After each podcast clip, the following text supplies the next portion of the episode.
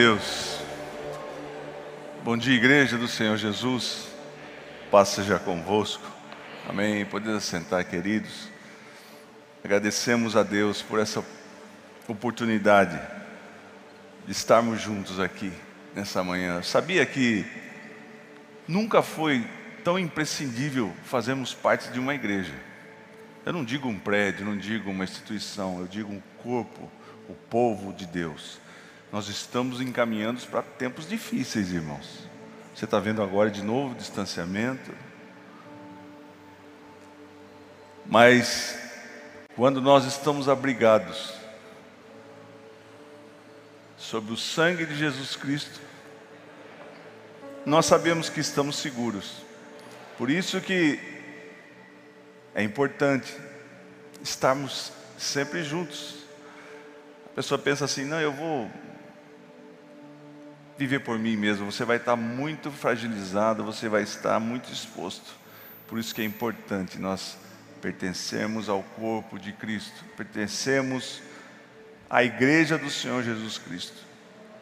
Nessa manhã, eu queria dizer sobre algo que muda a história, minha e a sua, e é o poder da oração e às vezes a gente negligencia e deixa de lado.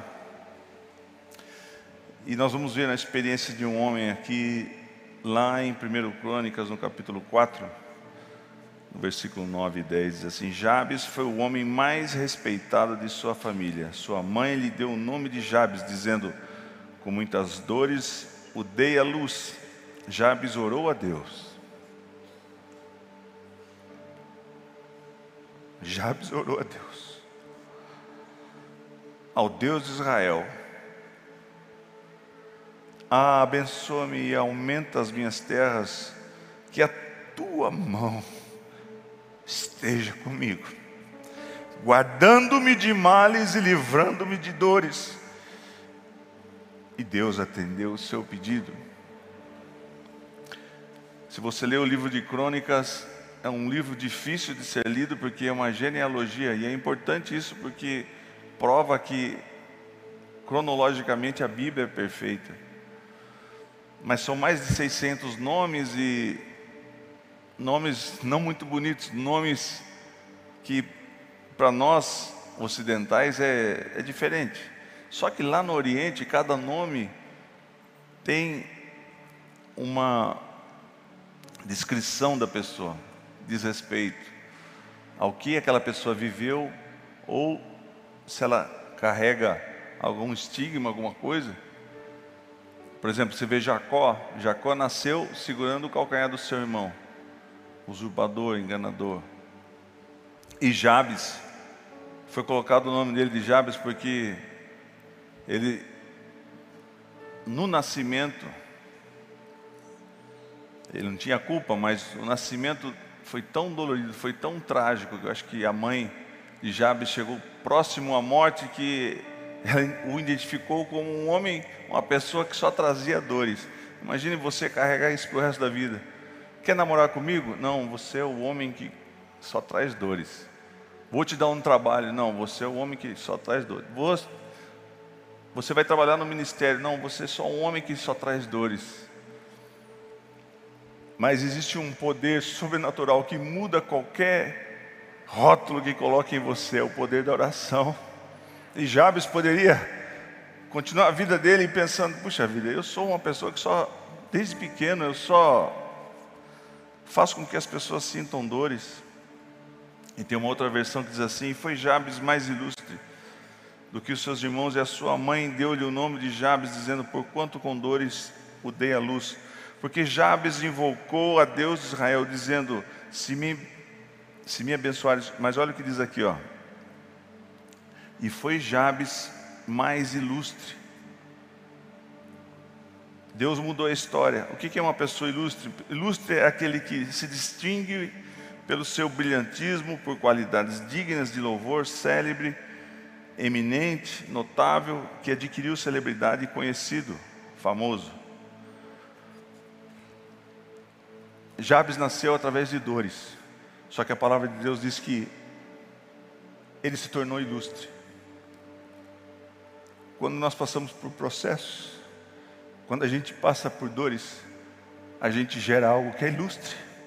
No final do processo, mesmo com dores, mesmo com dificuldades, você gera algo que é ilustre. Você gera algo de destaque. Você sabia? Nada vem de maneira pronta. Tudo tem que ser passado por um processo. Ninguém gera o ilustre sem dores. A oração muda, não muda o nome, mas muda o destino. Quando nós dobramos nosso joelho, Deus muda a nossa história literalmente. A oração é um portal, a oração é uma porta que nos conecta com a eternidade. Nesses dias que estamos vivendo de maneira tão turbulenta, a oração é fundamental. Estar em oração é a menor distância entre a terra e o céu. Quando você dobra o seu joelho, você está muito mais próximo do céu. Tiago capítulo 5, versículo 13 ao 20 diz assim: Entre vós há alguém que está sofrendo, que, que ele ore. Qual a receita, pastor Ciro? Ore. Há alguém que se sente feliz, que ele cante louvores. Entre vocês há alguém que está doente, que ele mande chamar os presbíteros da igreja, para que estes orem sobre ele e ujam com óleo, em nome do Senhor, e a oração da fé curará o doente, e o Senhor o levantará. E se houver cometido pecados, ele será perdoado. Portanto, confessem os seus pecados uns aos outros e orem uns pelos outros para que sejam curados. A oração de um justo é poderosa e eficaz. Elias era humano como nós, ele orou fervorosamente para que não chovesse, e não choveu sobre a terra durante três anos e meio. Orou outra vez e o céu enviou a chuva e a terra produziu os seus frutos. Meus irmãos, se algum de vocês se desviar da verdade e alguém o trouxer de volta, olha, olha que preciosidade. Se tem alguém da sua família, se tem algum amigo que se desviou, que deixou de Jesus, porque o mundo hoje, irmãos, é, trabalha na mente das pessoas de uma maneira intensa, 24 horas. Mas se vocês, meus irmãos, meus irmãos, se algum de vocês se desviar da verdade e alguém o trouxer de volta, se nós trabalharmos para o reino, se nós resgatarmos através da nossa vida trouxemos de volta para o aprisco. Lembre-se disso. Quem converte um pecador do erro do seu caminho, caminho salvará a vida dessa pessoa e fará de muitíssimos peca... fará que muitíssimos pecados sejam perdoados. E a oração de Jabes, vamos destacar só a oração de Jabes. Qual foi o que, que reivindicou Jabes? O que, que pediu Jabes? Jabes orou a Deus de Israel dizendo: Ah, abençoa-me e aumenta as minhas terras, e que a tua mão esteja comigo, guardando-me de males e livrando-me de dores. E Deus atendeu o seu pedido. Como estava dizendo o livro de crônicas, um livro de nomes, só uma genealogia, e fulano gerou a ciclano, ciclano gerou a beltrano, e assim por diante. Mas de repente o escritor para e deixa um parênteses para dizer sobre Jabes sobre alguém que se dispôs a orar, alguém que foi lá no seu quarto, que dobrou seu joelho e com um coração sincero fez uma oração a Deus. Ah, abençoa-me e aumenta as minhas terras, e a, que a tua mão esteja comigo, guardando-me de males e livrando-me. Você quer segurança? Em épocas de pandemia, o caminho é oração. Você quer proteção celestial? Você quer que a mão de Deus esteja sobre a sua vida e onde quer que você for, você esteja seguro? Faça uma oração, como Jabes fez, guardando-me de males e livrando-me de dores. E Deus atendeu ao seu pedido. Primeira coisa que Jabes pediu foi bênção. O que é bênção? Bênção é liberdade, liberado, quando eu e você estamos na bênção, nós estamos liberados a prosperar em todos os caminhos. Segundo pedido de Jabes, aumente as minhas terras, aumente as minhas fronteiras. Eu tenho na minha mente uma limitação que eu posso chegar a tal, tal lugar. Talvez você tenha recebido uma palavra, mas você só vai até aqui. Por aqui você não vai produzir mais nada. Existe um Deus que Ele pode alargar as suas fronteiras além do que você imagina, além do que você sonhou. Posso pedir isso? Pode. Será que eu e você podemos sair desse universo tão restrito, esse, esse mundinho que nós temos e pensar onde que Deus pode me levar? Aonde que Deus pode me colocar? Será que minha fronteira pode ser expandida? Pode. Aumente as minhas terras. Isaías, no capítulo 54, 2, diz assim: alargue o lugar da sua tenda. Pensa em dimensão maior. Pensa que Deus pode te dar coisa grande. Pensa na sua tenda aumentada muitas vezes. Alargue o lugar da sua tenda, estenda bem as cortinas da sua tenda. Não o impeça, não restrinja o que Deus pode dar para você, não limite. Estique as suas cordas e firme suas estacas. Por que nós temos que firmar as nossas estacas? Nós temos que estar firmes em Jesus, porque quando você expande as suas fronteiras, você se destaca. E quando você se destaca na multidão, se você está na multidão, você é mais um na multidão. Mas quando você se destaca, você aparece. E quando você aparece, não pense que você agrada as pessoas. A maioria das pessoas quer que você cresça, mas menos do que ela, não mais do que ela. E quando você se destaca, sempre tem uma foice para cortar sua cabeça. Mas quando nós estamos sobre a bênção de Deus, Deus permite que você destaque, se destaque, e isso não suba no seu coração, e você vai deixando Deus fazer. Deus me abençoa, se for da tua vontade, o Senhor que sabe. E que sua mão esteja comigo, Isaías 41, 13, diz assim: Pois o Senhor, o seu Deus, que o segura pela mão direita, lhe diz: Não temas, eu o ajudarei. Deus segurando pela mão, pela mão direita, pela destra direita. Quarto pedido, livrando de males e de dores. Você tem males, você tem dores, você tem angústias. Salmo 91, 3 ao 7 diz assim: Ele o livrará do laço do caçador e do veneno mortal, e ele cobrirá com suas penas, e sobre suas asas você estará seguro. Encontrará refúgio a fidelidade dele será o seu escudo protetor. Você terá, você não temerá o pavor à noite, nem a flecha que voa de dia, nem a peste que se move sorrateira nas trevas, nem nas trevas, nem a praga que desvasta ao meio, devasta ao meio-dia. Mil poderão cair ao seu lado, dez mil à sua direita, mas nada te atingirá. Quando você trabalha, quando você vai todo dia bater o cartão lá na sua empresa, você trabalha e você colhe o fruto do seu trabalho. Mas quando oramos, colhemos o fruto do trabalho de Deus. Isso quer coisa melhor? Orando com o coração sincero e não usando de palavras rebuscadas. Tem pessoas que, que vêm, chega na igreja e vê alguém orando, falando, aí vê a pessoa orando, puxa, eu não sei orar, deixa, deixa eu ver como é que se ora. Aí você vê a pessoa orando assim, ó oh, inefável Pai Celestial inatingível, potente. A pessoa fala, eu não vou, nunca vou orar, porque eu não sei orar desse jeito. Isso não funciona, irmãos. A pessoa está pensando que ele está impressionando a Deus. Deus vai falar, olha, deixa eu ver, que, que oratória, que discurso, que oração, que palavras. Isso distancia, irmãos. Deus quer proximidade, Deus quer sinceridade de coração. A oração de Jabes foi, foi resumida. Me abençoa, alarga as minhas fronteiras. Coloca a tua mão de proteção sobre mim. Eu não oro, pastor Ciro, porque eu não sei orar. Você não sabe orar? Você não sabe conversar com ninguém? Você não sabe colocar todas as suas angústias diante de Deus, os seus projetos? É assim que funciona, é a intimidade. Quanto tempo eu oro? Perguntaram certa vez para um missionário: quantas, quantos, quanto tempo o senhor ora? Ele falou: cinco minutos. Cinco minutos? É. Mas passando cinco minutos eu oro novamente é de hora em hora, todo tempo. Eu estou andando, eu estou trabalhando, eu estou orando. Senhor, me abençoa. Senhor, alarga minhas fronteiras. A pessoa está do seu lado, mas ele nem sabe o que você está orando. Nem sabe se você está buscando a Deus. A tempo e fora de tempo.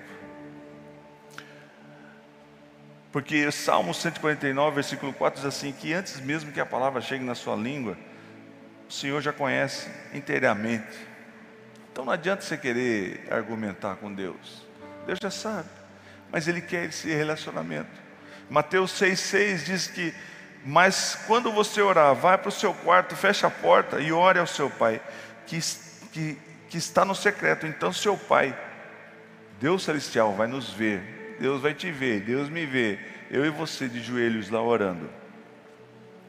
Sabe uma pessoa, é engraçado, uma história que a gente vê desde a escola dominical, e a maioria das crianças sabe, é sobre Jonas. Jonas recebeu uma missão e ele tinha tanto ódio no coração do povo de Nínive, que ele falou: Eu não vou lá pregar a palavra, porque esse povo vai se converter, Deus vai perdoar eles, eu não quero, quero que esse povo morra a amargura, o ódio destrói as pessoas, né? Mas Deus foi trabalhar na vida de Jonas. Jonas falou: Não, eu vou, eu vou para Jope, vou pegar um navio, que vou para outra direção. Mas Deus fez com que Jonas fosse para o porão do navio, desse uma tempestade, e na tempestade ele foi jogado para fora do navio e veio um peixe e engoliu. Lá dentro do peixe, quando a situação estava periclitante, ele se dispôs a orar. E a maioria das vezes a gente faz assim, eu, hashtag estamos juntos, é assim mesmo. Aí Jonas começou a buscar Deus, Pai, me ouve, atende o meu clamor, estou aqui dentro desse peixe, vivendo essa situação tão difícil. Aí você, você pensa, Deus, Deus não está respondendo a minha oração. E Jonas estava nessa situação. E se você ler o capítulo o Jonas 2,10 diz assim: E o Senhor deu ordens ao peixe, e ele vomitou Jonas na terra firme. Irmãos, às vezes Deus não fala conosco. Deus não falou com Jonas, Deus falou com o peixe. Deus não está falando com você, mas Deus está falando às circunstâncias. Deus, Jonas estava dentro do peixe, não sabia para onde que o peixe estava indo, mas Deus estava levando o peixe para o propósito dele. Você entende isso? Você está orando e você não vê nada acontecendo. Jonas não viu nada acontecendo. Tudo que ele podia ver os órgãos internos daquele peixe. Não sei. Mas Deus estava trabalhando. Deus já tinha dado ordens. Deus já deu ordem a seu respeito. E quando você ora, Deus já está encaminhando você para o propósito dele, para o propósito da sua vida. E você não está vendo, mas de repente o peixe vomitou Jonas na praia. Ninguém gosta de ser vomitado, ninguém gosta de ser rejeitado, mas às vezes a gente chega no propósito a partir de uma rejeição. Você chega onde Deus quer que você faça a obra dele a partir de um alguém que te expurgiu, alguém que te colocou para fora, alguém que te rejeitou, alguém que não te aceitou. Mas é quem Deus usa chega de maneira humilde. Imagine alguém ver Jonas saindo do, do mar cheio de alga, cheio de, eu não sei, de, daquela baba do peixe. Me perdoa, irmãos. Você nem, não sei se você tomou café. mas chegou humilhado. Mas ele realizou o propósito de Deus. Amém? Essa palavra é para você. Eu gostei muito dessa analogia.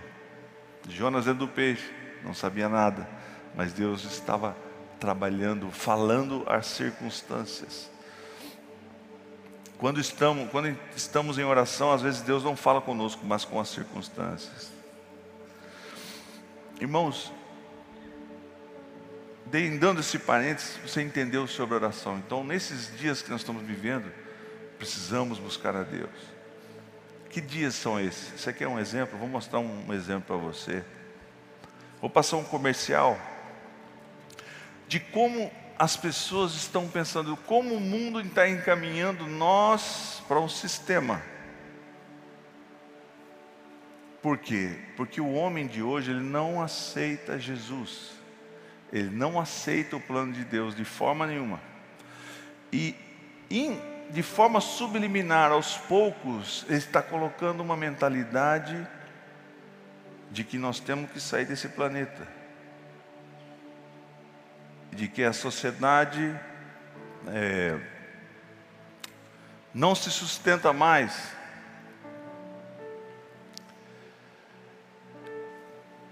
Breakaway civilization, fugir dessa civilização. Você já ouviu alguém falar, vamos morar em Marte? Veja esse comercial. Lá da Alemanha, eu não. Para você ver de uma, uma loja que vende lanche muito famosa, que tem um M amarelo. Solta o comercial para nós, para você ver. Gaat er een meteoriet op de aarde vallen? De bus? Of gaan de aliens komen?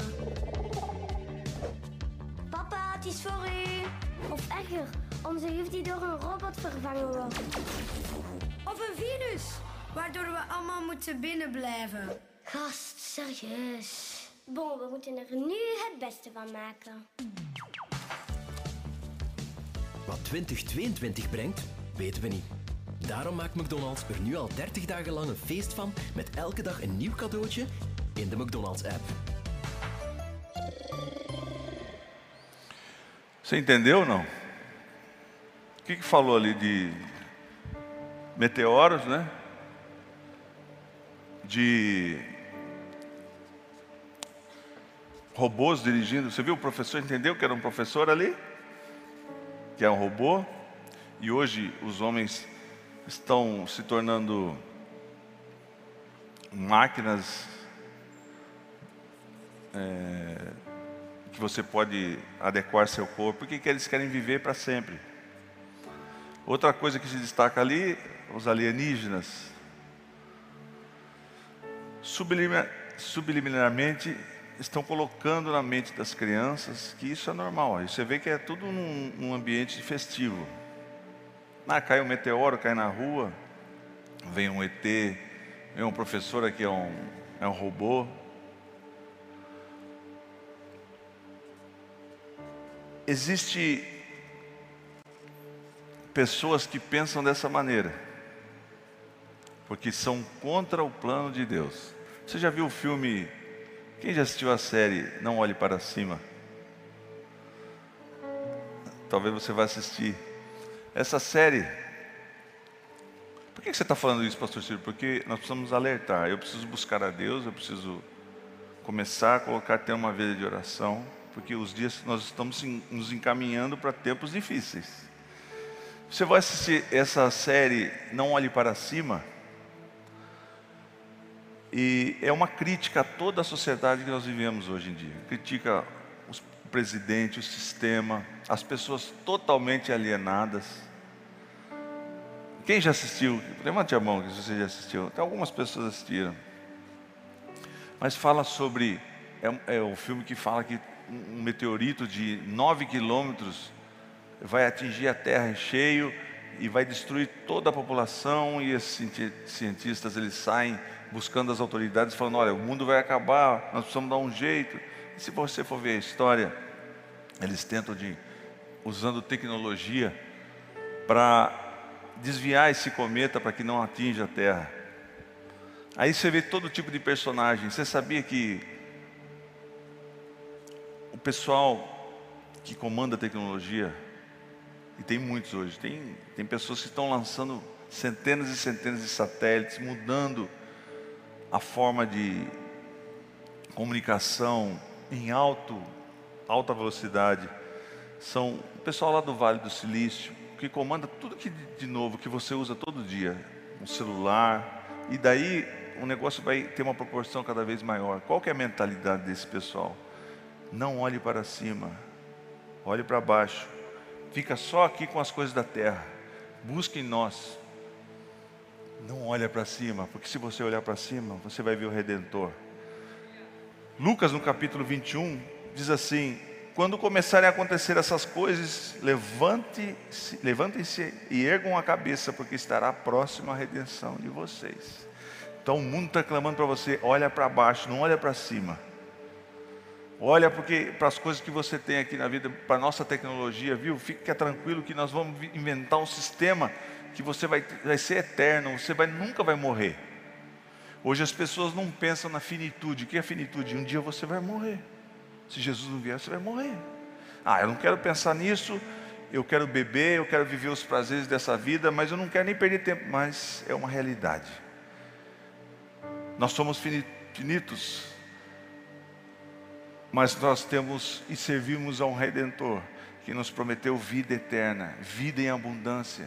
Então, quando as pessoas no mundo pensam em finitude, elas ficam tristes, mas nós nos alegramos porque a gente olha para cima, porque a gente lembra que está próximo a nossa redenção, mesmo que aconteça tudo isso, que eu creio que a igreja vai ser arrebatada. Jesus falou: viu, é para você se alegrar, para você levantar sua cabeça, olhar para cima. Olha para mim, não seja como o um mundo que clama, não, não olhe para cima, mas Jesus está dizendo: faça o contrário. Pela fé, pode olhar para cima e se alegrar, e regozijar, e dar pulo, e saltar de alegria e dizer: Eu tenho uma salvação eterna conquistada por Jesus Cristo lá na cruz do Calvário.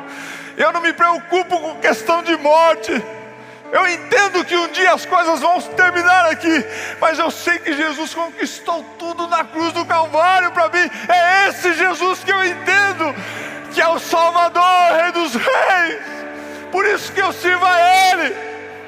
Eu tenho uma eternidade com Ele. O mundo está em colapso, porque não aceita o que já foi determinado. Jesus falou: olha, isso aqui tudo vai passar. Esse mundo foi decaído, porque Satanás domina esse mundo. Mas eu vim lá na cruz e morri por você, e trouxe vitória, e eu quebrei esse sistema de morte, eu trouxe vida e eu vou fazer um novo céu, uma nova terra, e o seu corpo vai ser um corpo glorificado, e você vai para um lugar que nunca mais haverá dores. Então, os cientistas estão preocupando, vamos fazer, vamos fazer bunkers na Nova Zelândia. Pastor Ciro, isso é uma, é uma história que você está inventando, isso é teoria da conspiração. Pesquise nos jornais, nos jornais seculares, irmãos, está escancarado. Ou eu estou falando bobagem? Hoje a gente está vivendo um momento que é, é, sempre aconteceu. Será que estão falando sobre isso?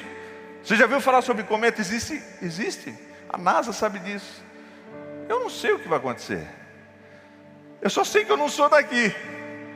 Eu só sei que eu, eu sou de um reino, irmãos. E a gente tem que começar a mudar a nossa mentalidade. Pensar de uma forma diferente. Todos os dias eu, eu, eu tenho que olhar para cima. Por mais que o mundo empurre minha cabeça para olhar para baixo, eu tenho que olhar para cima e me regozijar. Eu tenho uma esperança verdadeira em Jesus Cristo, por isso que eu sirvo a Ele. Por isso que um dia eu falei: sim, Jesus, eu te aceito como meu Salvador. Eu reconheço o Senhor como Senhor da minha vida. E eu quero, através do meu declarar, através da minha boca, dizendo: Eu te aceito eu coloco em exposição a todas as dimensões celestiais, terrenas, de que eu aceitei Jesus. Só basta isso. É só isso. Mas o mundo, irmãos, converge ao contrário. Você vê o radicalismo, a polarização de tudo, briga por causa de tudo. E o mundo quer que você pense dessa maneira. Isso aí é para que as crianças pensem nisso, já se acostumem. Ah, tem ET. Quem que é ET? Ah, acredito em ET. Então, vai ver o que é ET. Será que não é espírito maligno? Eu só sei que nós não somos daqui. Então, leve essa palavra com você. Tudo pode acabar, tudo pode passar. Você pode morrer nessa terra, mas você vai estar sempre com Jesus. Vale a pena servir a Jesus, querido? Vamos olhar para cima. Nesses tempos difíceis, olhar, vou olhar para cima. Todas as vezes vou meditar, porque em Lucas aqui 21, Jesus falou tudo isso que ia acontecer, mas ele resumiu. Resumindo, tudo isso vai acontecer, os problemas vão acontecer, mas quando começarem a acontecer, será que já começou? Ou nós estamos vivendo algo que é normal? Fazem dois anos que nós estamos. De novo você está com é, distanciamento. Opa, saiu o decreto já essa semana. O que é que vem por aí? Tem um jogador de tênis muito famoso, Djokovic. Eu sou fã dele agora, não sou mais Federer não, viu? Sou igual a você, sou Djokovic. Ele é cristão. Ele é um atleta, ele se cuida, ele cuida do corpo dele. É ele é o número um do ranking vitórias. Se você que gosta de esporte.